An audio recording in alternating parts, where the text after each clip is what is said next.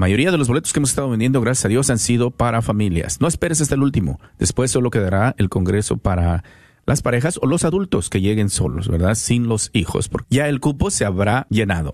Una vez más, los boletos los puedes encontrar en Santa Faustina, frente a la parroquia de San Juan Diego, Tienda Católica Shalom en Garland, Texas, Librería Parroquial en Oak Cliff, El Sagrado Corazón dentro del Buckner Bazar y bajo la unción del Espíritu Santo ahí mismo también en Garland, Texas. Pero también te podemos ayudar a comprar tus boletos con tu tarjeta de débito o crédito llamando al 214-653-1515. 214-653-1515. No lo olvides, necesitamos tomar las herramientas para poder ayudar a nuestros hijos que están siendo confundidos, para renovar nuestro matrimonio y restaurarlo. Boletos con tu tarjeta de débito al 214-653-1515 o en todas las tiendas católicas de Dallas. Gracias por escuchar KJON 850 AM Carrollton Dallas Forward en la red de Radio Guadalupe, radio para su alma.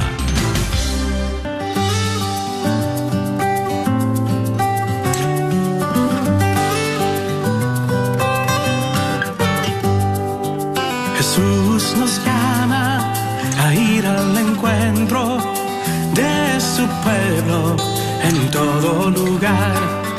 Jesús nos llama a ser misioneros, llevando paz y caridad. Hoy es el tiempo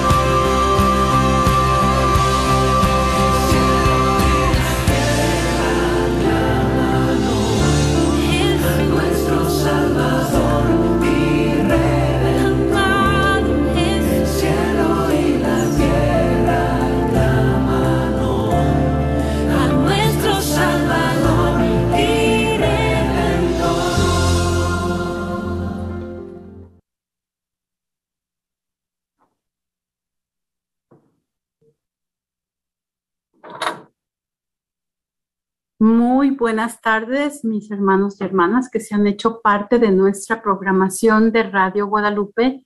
Bienvenidos a su programa Miércoles de Formación Encaminando con Jesús.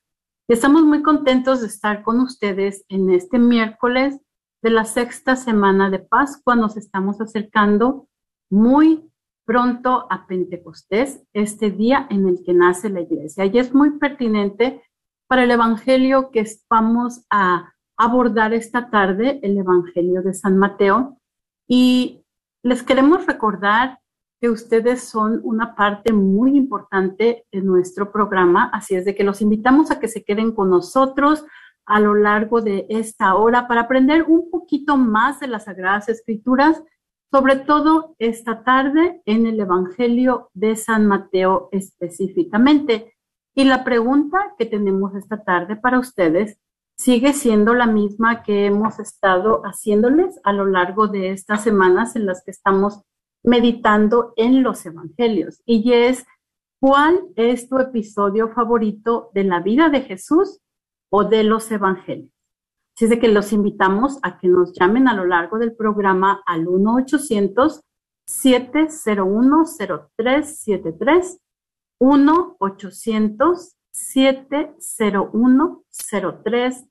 1-800-701-0373. Y de verdad queremos que nos compartan esta tarde ustedes sus partes favoritas de los evangelios o de la vida de Jesús, porque hemos escuchado unas historias maravillosas de nuestros radioescuchas, así como de halo, de cuáles son sus partes favoritas. Y todo eso nos ayuda a enriquecernos a cada uno de nosotros y a profundizar en nuestra fe. Si es de que no le muevan a ese botón, quédense con nosotros y Halo les tiene, les tiene un mensaje importante esta tarde. Así es, mis hermanos, aprovechamos este espacio para invitarte al próximo Congreso de Sanación Familiar. Hermano y hermana que escuchas, tu familia y matrimonio están bajo ataque. ¿Qué estás haciendo por defenderlo? La batalla final entre Cristo y Satanás será sobre la familia y el matrimonio, nos lo dijo Sor Lucía de Fátima. Nuestros hijos están siendo confundidos. Es tiempo de que se renueve y restauren todos los matrimonios y por eso te invitamos a que asistas al próximo Congreso de Sanación Familiar este próximo 18 de junio del 2022. Un día de encuentro de sanación y restauración familiar va a estar hermosísimo. Será en el Plano Event Center y tenemos boletos para adultos, jóvenes y niños. Habrá cuidado de niños, pero es cupo limitado, así que aprovecha y aparta tu lugar. Llama al 972-892-3386 o al 214 653-1515. Tenemos como invitados al padre Martín Scott desde Lima, Perú. También tenemos al matrimonio Ospina. Ellos son unos psicólogos y van a venir con su hija a compartir un bello testimonio de restauración familiar. Y claro, que no falten las psicólogas católicas locales como Caio Satarino y Perla Vázquez.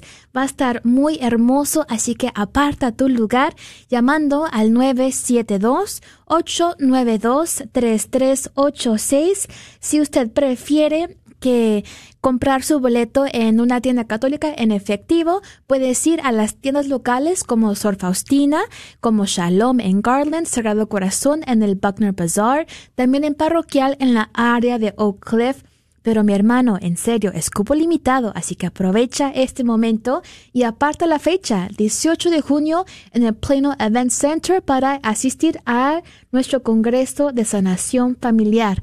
María, gracias por este espacio, por estar con nosotros. Muchas gracias a ti, Alo, y como siempre, vamos a dar inicio a nuestro programa poniéndonos en la presencia del Señor y posteriormente Alo nos va a compartir una reflexión acerca del llamado de San Mateo. Nos ponemos en la presencia del Señor. En el nombre del Padre, del Hijo y del Espíritu Santo. Amén. Amén. Dios de poder y gloria, por tu santa voluntad resucitaste a Jesús de la muerte, para que podamos compartir su vida eternamente. Al regocijarnos y darte gracias por tu gran bondad y misericordia, ayúdanos a acercarnos a los que no creen todavía en la verdad del Evangelio. Llénanos de tu compasión para que con corazones amorosos podamos servir por amor a ti a los débiles y necesitados. Fortalece la fe de nuestras familias, de modo que podamos crecer juntos en amor, que tu alegría crezca en nosotros día a día. Lo pedimos todo en el nombre de Jesús. Amén. Amén.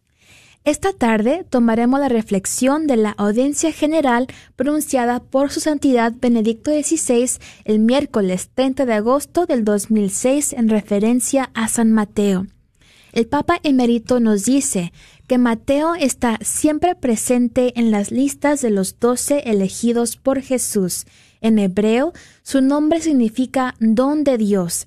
El primer evangelio canónico que lleva su nombre nos lo presenta en la lista de los doce con un apelativo muy preciso, el publicano. De este modo se identifica con el hombre sentado en el despacho de impuestos, a quien Jesús llama a seguirlo. Al pasar, vio Jesús a un hombre llamado Mateo, sentado en el despacho de impuestos, y le dijo, Sígueme. Él se levantó y le siguió. Los evangelios nos brindan otro detalle biográfico.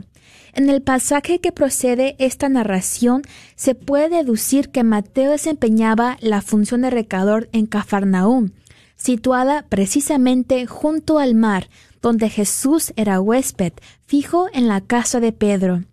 Basándonos en estas sencillas comprobaciones que encontramos en el Evangelio, podemos hacer un par de reflexiones. La primera es que Jesús acoge en el grupo de sus íntimos a un hombre que, según la concepción de Israel en aquel tiempo, era considerado un pecador público. En efecto, Mateo no solo manejaba dinero considerado, considerado impuro por provenir de gente ajena al pueblo de Dios, sino que además colaboraba con una autoridad extranjera, odiosamente ávida, cuyos tributos podían ser establecidos arbitrariamente. Por estos motivos, todos los evangelios hablan en más de una ocasión de publicanos y pecadores, y de publicanos y prostitutas. Además, ven en los publicanos un ejemplo de avaricia y mencionan a uno de ellos, Saqueo, como jefe de publicanos y rico, mientras que la opinión popular los tenía por hombres ladrones, injustos e adúlteros. Ante estas referencias salta a la vista un dato. Jesús no excluye a nadie de su amistad. Es más, precisamente, mientras se encuentra sentado a la mesa en la casa de Mateo Leví, respondiendo a los que se escandalizaban porque frecuentaba compañías poco recomendables, pronuncia la importante declaración. No necesitan médicos los sanos, sino los enfermos.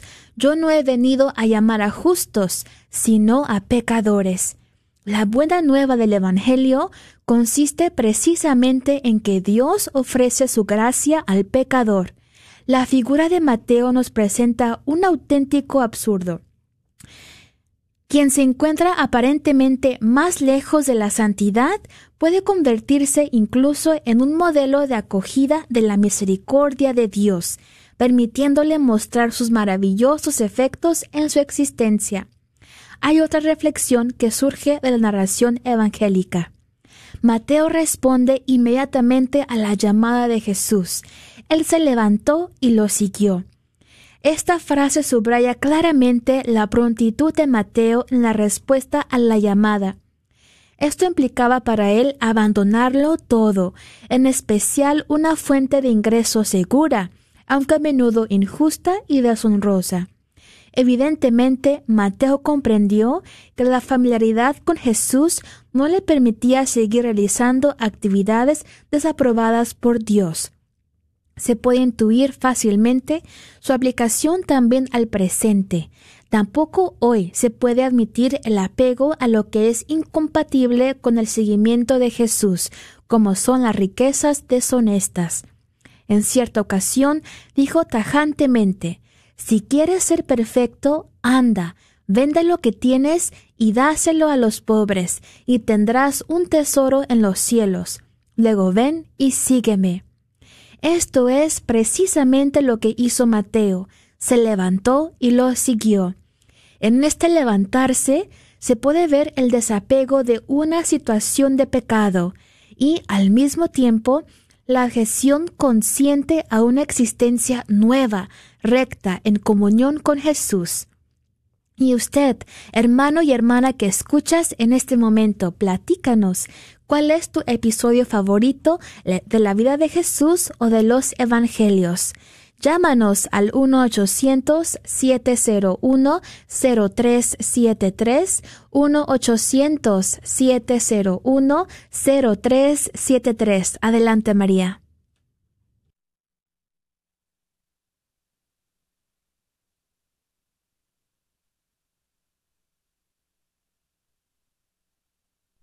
María, no te escucho. Oh, perdón. Perfecto.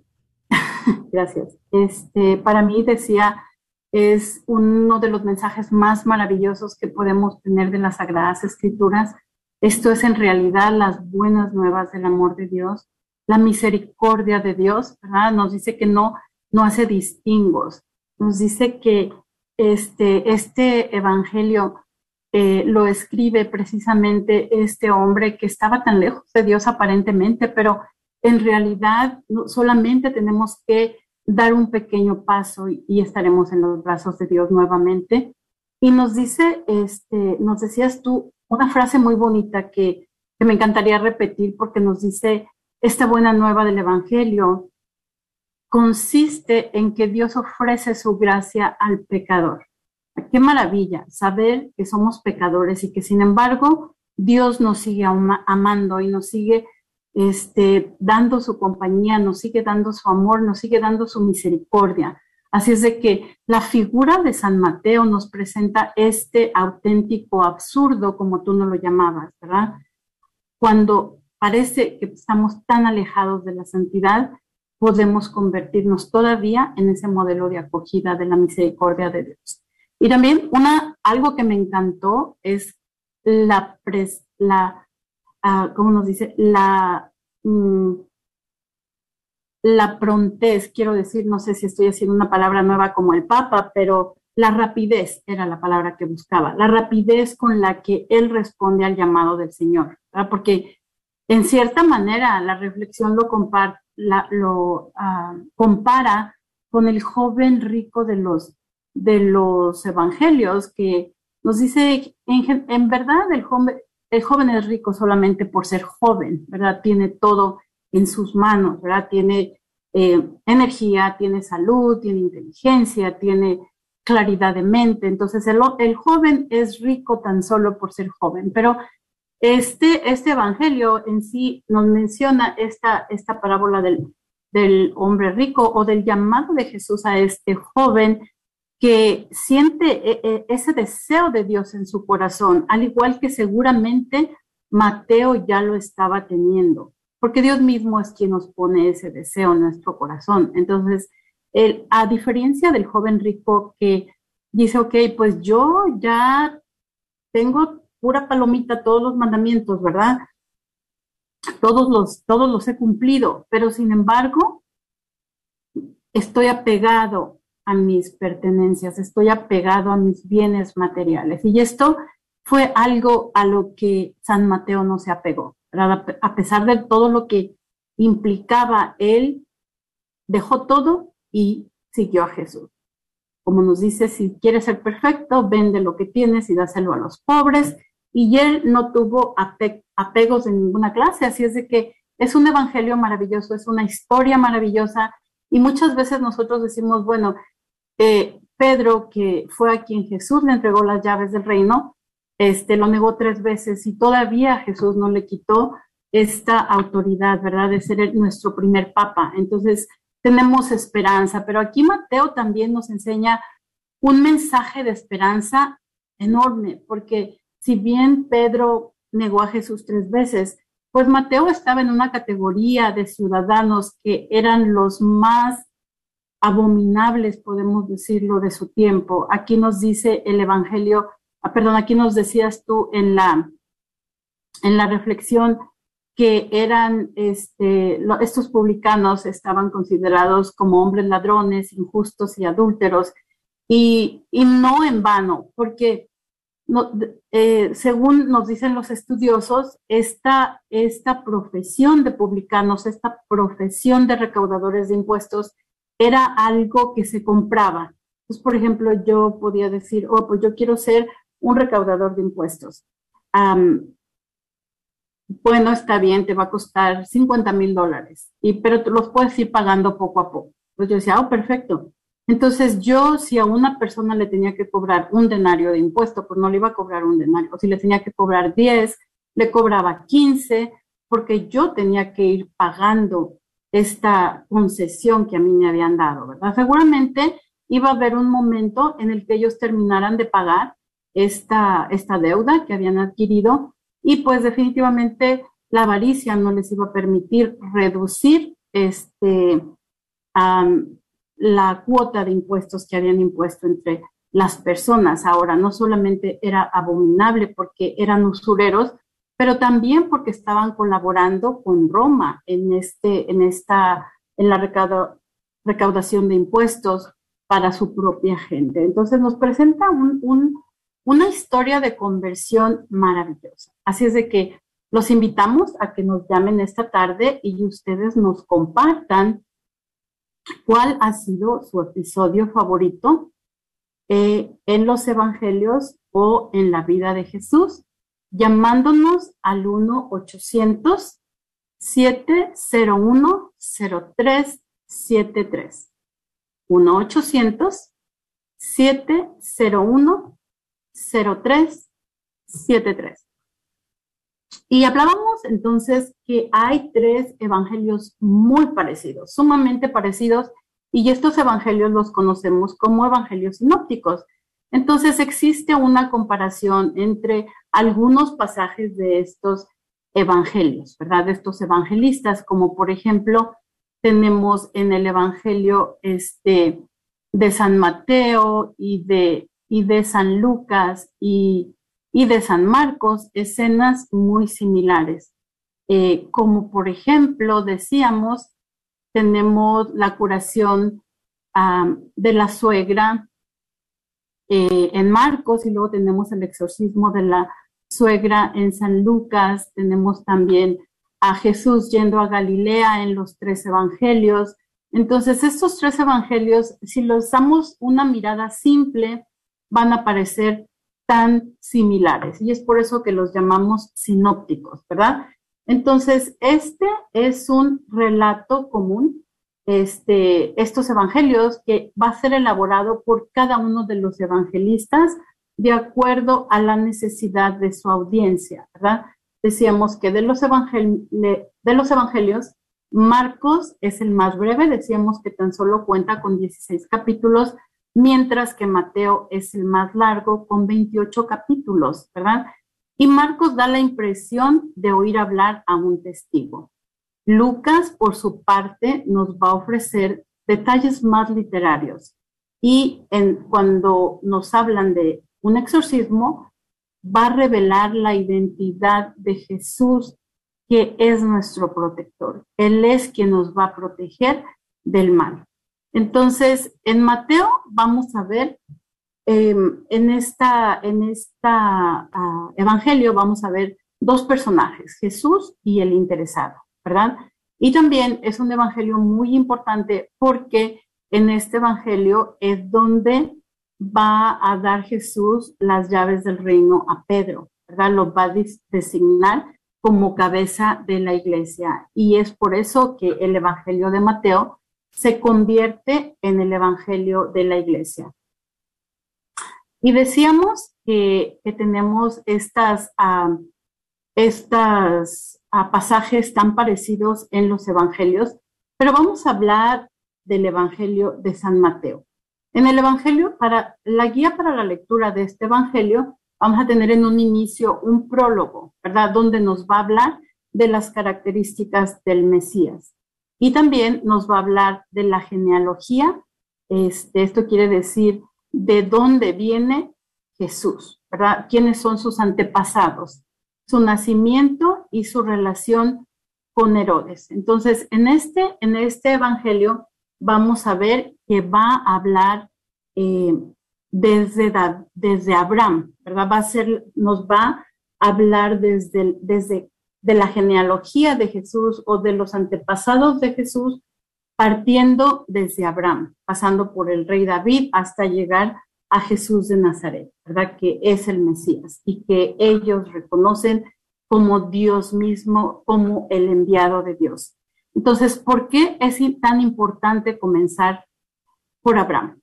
Pues porque Abraham es el, parte, es el padre de esta nación, ¿verdad? A quien Dios este, ha elegido, el pueblo elegido de Dios.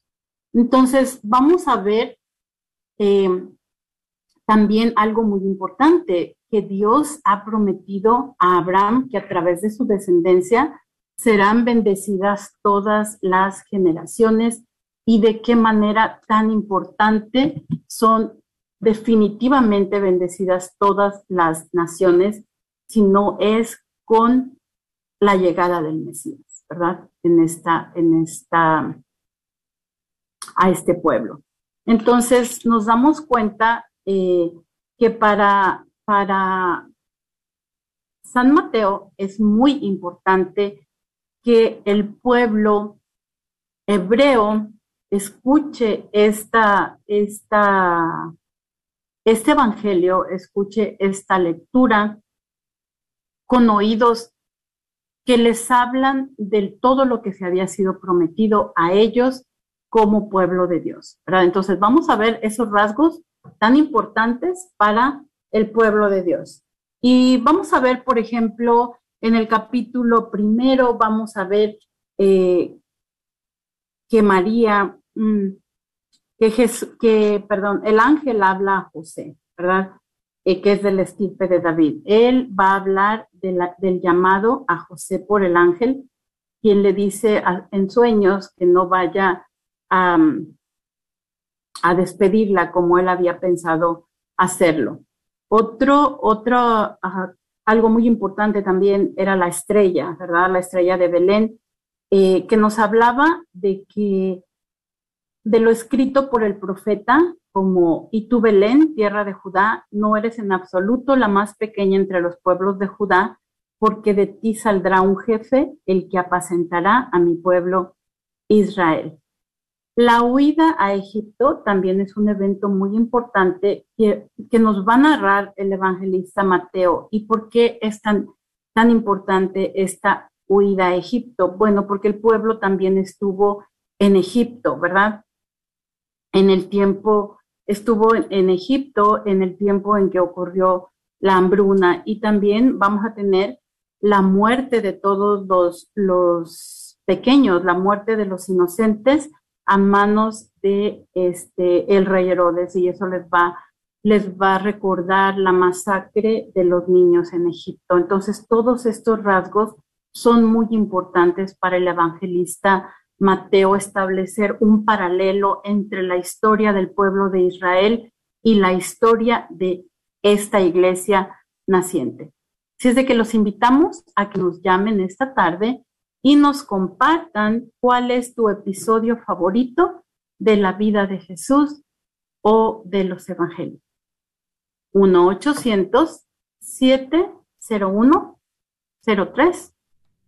1-800-701-0373. Tenemos una llamada, María. Ok, muchas gracias. Muy buenas tardes. ¿Con quién tenemos el gusto? ¿Le podría bajar a su radio, por favor? No tengo radio. ok, muy buenas tardes. ¿Con quién tenemos el gusto? Hola, niñas, me llamo Serafín Sánchez. Serafín, qué bueno que nos llamas. ¿Qué te, qué te gustaría compartirnos esta tarde? Este, e, e, eso que ustedes están platicando es algo tan hermoso para mí porque una sencilla palabra convenció a, Mateo de que siguiera a Jesús. Nada más le dijo, sígueme y ahí va atrás de él. Pero lo que les quiero compartir realmente es en Mateo 12 y 32 y también en, en, en, en, en Lucas um, 12, 10. Bueno, lo que le quiero compartir es, es, es Mateo. Dice que hay, hay, un, hay un pecado que no será perdonado, pero a mí me encanta este de Mateo, porque dice, Mateo 2 y 32 dice, al que calumnie al Hijo del Hombre se le perdonará, pero al que calumnie al Espíritu Santo no se le perdonará. Fíjense lo que sigue, ni en este mundo ni en el otro. Hay, hay, ahí están los hermanos separados que no creen en el purgatorio. Para mí e, esta es una cita tan importante para nosotros los católicos porque aquí nos está diciendo que, que aparte de, del infierno y de la gloria hay un lugar donde todavía podemos salir con, con, con oraciones de, de nuestros eh, familiares o de la gente. E, esto también lo tiene Lucas, se lo repito, pero lo que dice aquí Mateo, ni en este mundo ni en el otro, pues ya cual otro, es el purgatorio. Ahí está, que, que, que las oraciones nos van a sacar.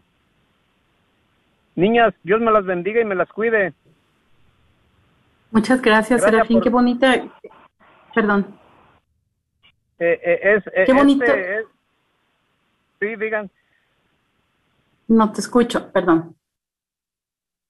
Eh, eh, este, este es, este es un, un, un, un texto que cuando lo encontré, santo cielo, que- que mi corazón se me salía de, de- gusto porque este es un, un texto tan sencillo y tan fácil de entender que dice ni en este mundo ni en el otro, si ya te mueres ya, ya, ya para qué quieres eh, oraciones.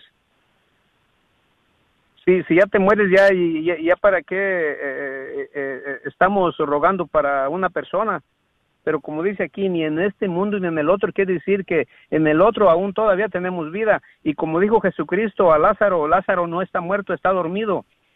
Y, como dice eh, Hechos de los, de los Apóstoles, cuando matan a, a, a- a Esteban y se durmió en el Señor, eso es la muerte para los católicos.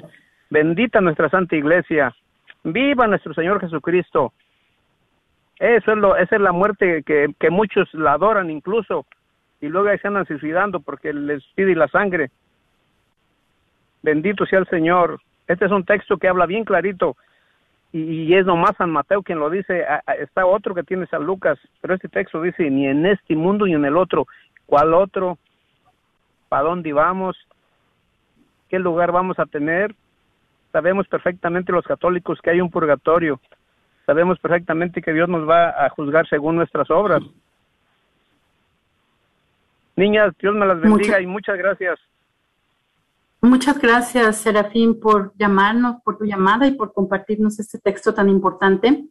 Y si nos regresamos un poquitito al, al, am, el evangelio que nos está compartiendo Serafín, nos vamos a dar cuenta que algunos nos dice que los fariseos, perdón, que algunos fariseos respondieron que Jesús estaba expulsando demonios por obra de Belcebú, ¿verdad? Y esto es a, a- lo que también se refiere esta, este verso que nos acaba de compartir Serafín, porque este es el pecado de calumniar al Espíritu Santo, eh, que se trata de que se le atribuya al maligno las, ah, las actuaciones del Espíritu Santo, como se realizan en este Evangelio, ¿verdad? Entonces nos dicen, ni en esta vida ni en la otra, y esto, esto en esta expresión judía nos dice la Biblia que significa que el pecado es imperdonable delante de Dios, ¿verdad? Y delante de los hombres, porque estamos diciendo que la obra de Jesús es una obra del demonio, ¿verdad? Entonces no estamos dando en verdad este reconocimiento de grandeza a nuestro Dios Todopoderoso. Y también Serafín nos trae algo muy importante que en algunas ocasiones es bueno conocer y traer y traer a nuestra mente, ¿verdad? Que él, él nos dice, él está encontrando en este pasaje el purgatorio, él está encontrando eh, un más allá, ¿verdad? No que todo termina con la muerte. Desde que le damos las gracias a Serafín esta tarde y lo seguimos invitando a ustedes a que también nos llamen y nos platiquen cuál es su pasaje favorito este, de los evangelios, ¿verdad? Entonces tenemos, tenemos en este, este, en este evangelio vamos a ver el, en el capítulo, a partir del, del capítulo 3, vamos a tener el ministerio de Jesús, al igual que nos había dicho San Marcos, va a bautizarse también este, en, el, en el río Jordán por, por Juan el Bautista. Y vamos a ver que es tentado en el desierto en el capítulo 4. Entonces, él va a iniciar este ministerio y este ministerio se va, vamos a ver, pues todos conocemos el ministerio de Jesús, pero vamos a ver que también tiene las bienaventuranzas. Y aquí vamos a ver una diferencia entre las bienaventuranzas, como las escuchamos en el Evangelio de San Mateo y en el Evangelio de San Lucas. ¿Quiere decir que las bienaventuranzas son diferentes o quiere decir que las bienaventuranzas este, ah, tiene importancia el lugar donde se dan? No, pero para la audiencia de Mateo era muy importante o para Mateo era muy importante que su audiencia reconociera a Jesús como el nuevo Moisés, ¿verdad? Y Moisés que había dado las tablas de la ley, que había dado las leyes, las leyes de Dios en el cerro, en el monte Sinaí, era importante identificar a Jesús como el nuevo Moisés, trayendo esta, estas bienaventuranzas. ¿Cómo era que íbamos a poder ser felices, verdad? Igual que en el Antiguo Testamento eh, los, los, diez mandamientos iban a, permitir a este pueblo convivir en armonía a lo largo de esos 40 años que pasaron en Egipto, así también las bienaventuranzas que ahora Jesús entregaba al pueblo de Dios les iban a ayudar a saber cómo podían ser felices. Ah, entonces, también nos vamos a dar cuenta que este Evangelio nos habla de la actividad misionera de los apóstoles, ¿verdad? Eh, Jesús había enseñado a orar a sus apóstoles, nos habla de, de las sanaciones que Jesús, pero también hay un momento en que Jesús ha estado enseñándoles de primera mano a sus discípulos tanto a orar, a sanar, este, a ver cómo como a verlo expulsar demonios, a resucitar muertos.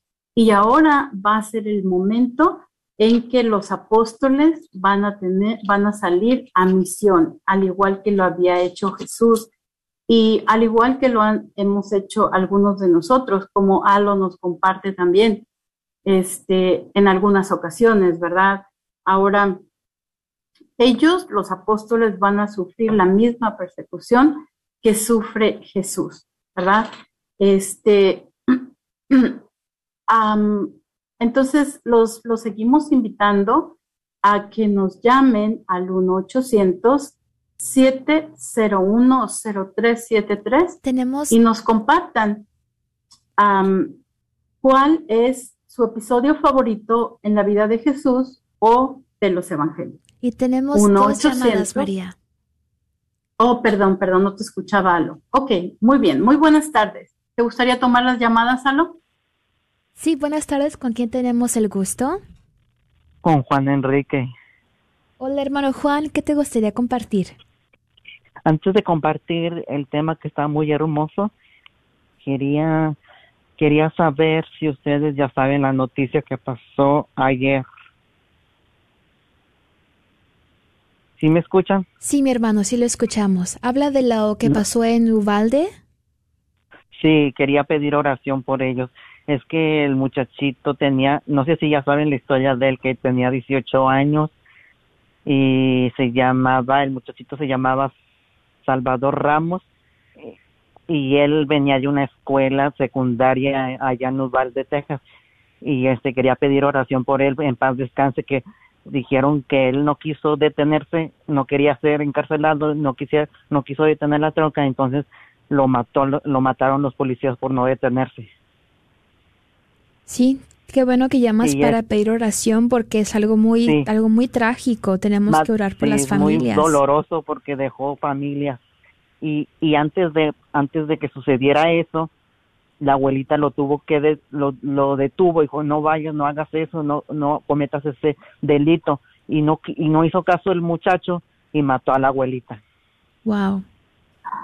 La mató y, y ahorita, ahorita van en total 14 niños muertos de entre 7 y 10 años y tres adultos, y un maestro y no sé cuáles, los, dos, los otros dos adultos. Quería pedir oración por ellos, por ese muchachito, porque no, supe, no sabemos qué le llegó a, a cometer ese delito que llevaba, dicen que llevaba un rifle y una pistola.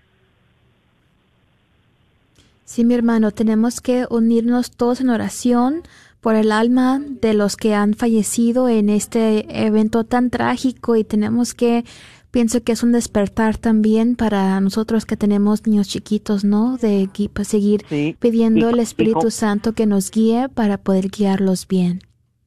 Sí, y como yo escuché en, en la mañana, ese rato como a la un, no, a la una, escucha, eh, ponen la misa de allá de California, Sacramento, ponen la misa a la una, y, y el padre a- a- en la homilía habló sobre el muchachito, dijo, no sabemos qué lo llegó a cometer, pero ahí la culpa, los padres, hay padres que no no saben educar a sus hijos, no los no les hablan del amor, no les hablan del amor de Dios, de Jesús, de Dios, y él como a lo mejor no tenía eso, lo le llegó a meter esa- esas cosas en la cabeza y llegó a suceder ese tiroteo.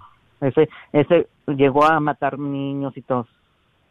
Dijo, es que ahí están las mamás, las mamás no los enseñan de chiquitito a a tener el a tener ese amor hacia Dios para que no tengan esas tonterías en su cabeza, sus pensamientos. Algo muy trágico. María, ¿te gustaría compartir algo? Sí, este, me parece muy bonito tu gesto, Juan Enrique, de pensar en todas las personas afectadas, porque en realidad es algo muy trágico, es algo muy dramático que nuevamente ten- tengamos que lamentar, tengamos que este, llorar junto con las familias, ¿verdad? Por la pérdida de tantas víctimas inocentes y toda esta violencia sin sentido. Entonces, nosotros nos unimos a todas estas, a todas estas familias que han sido afectadas en cierta manera eh, y que se encuentran sufriendo en este momento. ¿verdad? Le pedimos a Dios que las, que las tenga en su, en su santo regazo y que les acompañe a través de este momento de tristeza. Muchas gracias, Juan Enrique. Que Dios te bendiga. Tenemos otra llamada, María. Muy buenas tardes, con quien tenemos el gusto. Si tiene una radio prendida, por favor, le puede bajar. Bueno, bueno. Número que termina en 4020.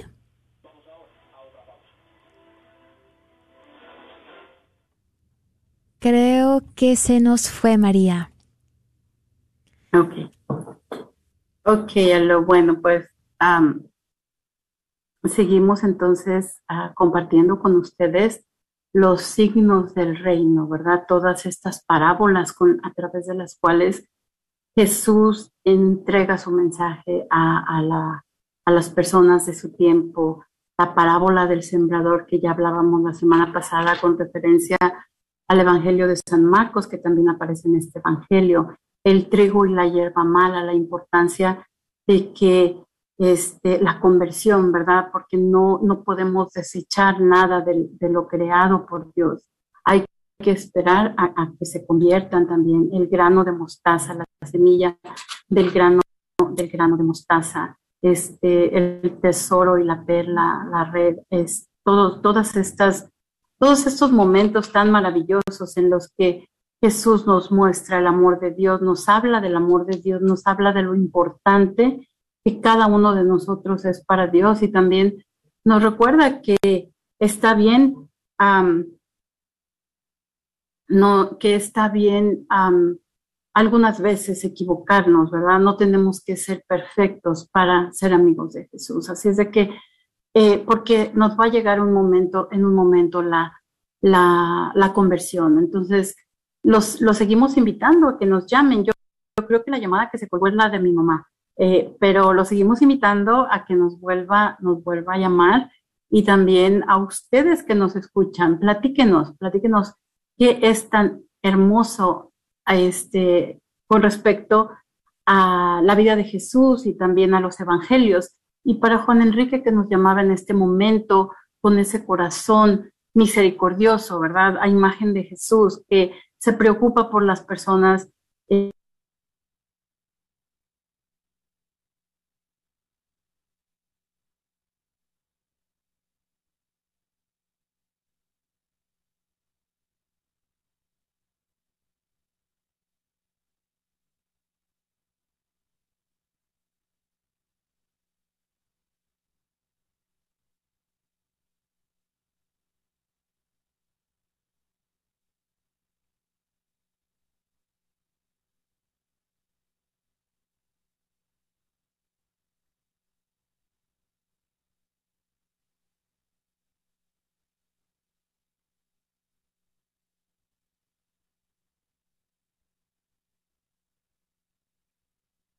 Me encantó escuchar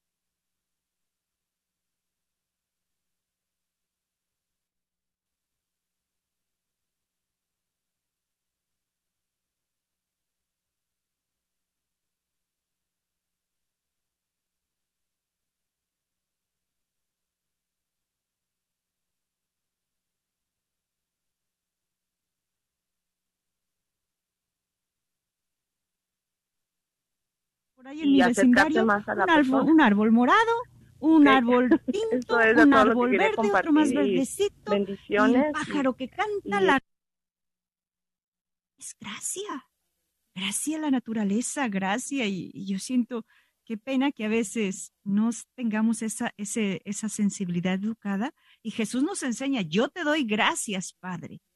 Mm. O sea, le da gracias a Dios eh, porque porque eres bueno y porque no nos quieres complicados, porque no eres un Dios complicado, porque eres un Dios que se deja ver por los sencillos, no por los doctos, no por los inteligentes solamente, no por, no, el más sencillo, el que ni sabe escribirle, se deja ver Dios y se deja tocar y se deja influir y le influye.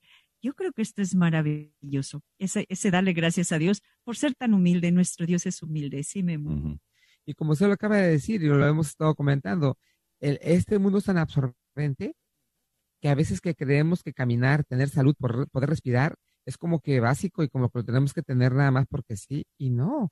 Es, hay que estar agradecidos de podernos, de poder estar, de podernos mover, de poder hablar. Y yo, yo tengo tantos compañeros de, de trabajo a veces que de repente se quejan y le digo, te quejas de tu trabajo, te quejas de tu vida. Luego, si verdaderamente quieres ver quién se puede quejar y no se queja, ve a un hospital, ve cuánta gente está en una cama postrada que no se pueden ni mover y están luchando por un día más de vida y tú lo tienes y te estás quejando, deberás estar agradecido, ¿verdad?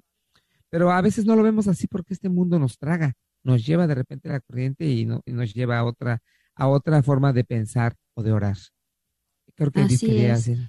Sí, no, estaba reflexionando en todo lo que están diciendo y cuando decía al padre que a la gente humilde, como veíamos aquí, ¿verdad? Que a la gente humilde es a la que se le dan se le revelan estas cosas porque los soberbios, pues ni por aquí, ¿verdad? No, a veces nos pasa.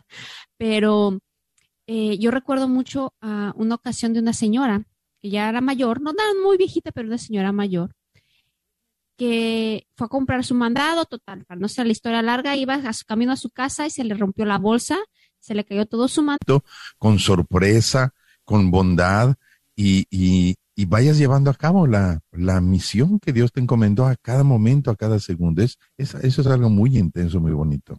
Así es, pues eso nos está acabando el tiempo. Sí. Pero para terminar, padre, a ver, déjenos una tareita, déjenos varias, porque no ha venido los últimos programas y no hemos dejado tarea. Ya, ok, bueno. Bueno, pues ya en la misma meditación está la tarea. Yo les diría, eh, a ver si traten de, de hacer esta, estas pruebas constantes en los diferentes momentos del día, de ponerse en presencia de Dios. Cada vez que se acuerden, pónganse en presencia de Dios. Recuerden que Dios está ahí con ustedes. Si quieren, pónganse, yo que sé, ahí en un imán en el refrigerador, alguna cita bíblica que más les ayude, en una, una imagen así que les ayude en, el, en el coche, en el, que sea, para que se pongan en presencia de Dios. Así es, pero los esperamos el día de mañana. Nos tenemos que despedir. Se despide de ustedes Edith González. Guillermo Robles. Yolanda Barajas, misionera del Berunde. Y el Padre Rodolfo Llamas, que les da la bendición de Dios Todopoderoso, Padre, Hijo y Espíritu Santo, desciende sobre ustedes y les acompañe siempre. Amén. Hasta la próxima.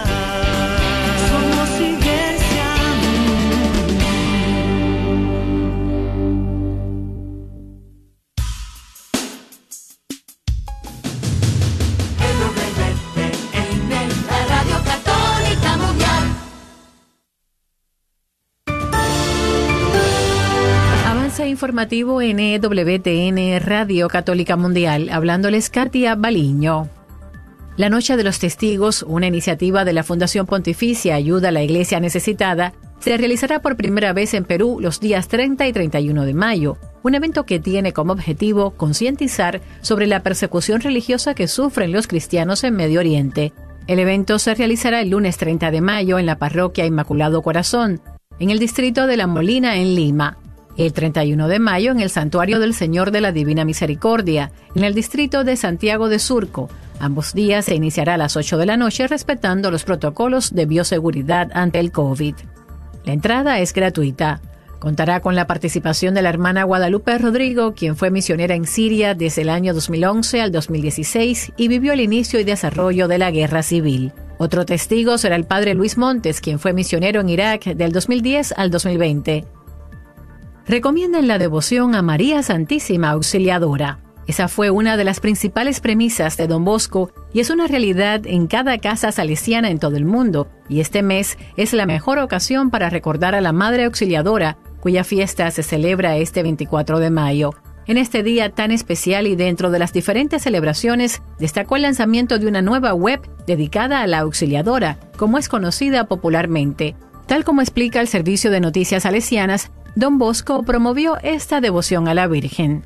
Por ese motivo y como homenaje, el sitio web Auxiliatrice presentó un nuevo apartado en el que podrán encontrarse miles de fieles para cultivar su devoción a María Auxiliadora, desde la puesta en común de recursos, oraciones, reflexiones, mensajes y otras iniciativas.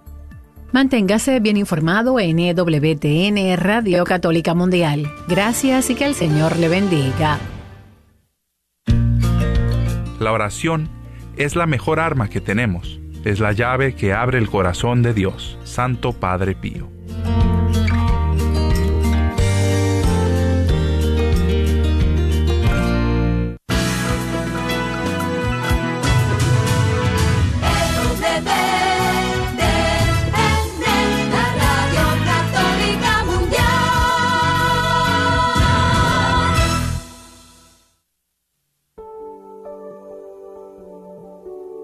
En vivo, desde Atlanta, Georgia, EWTN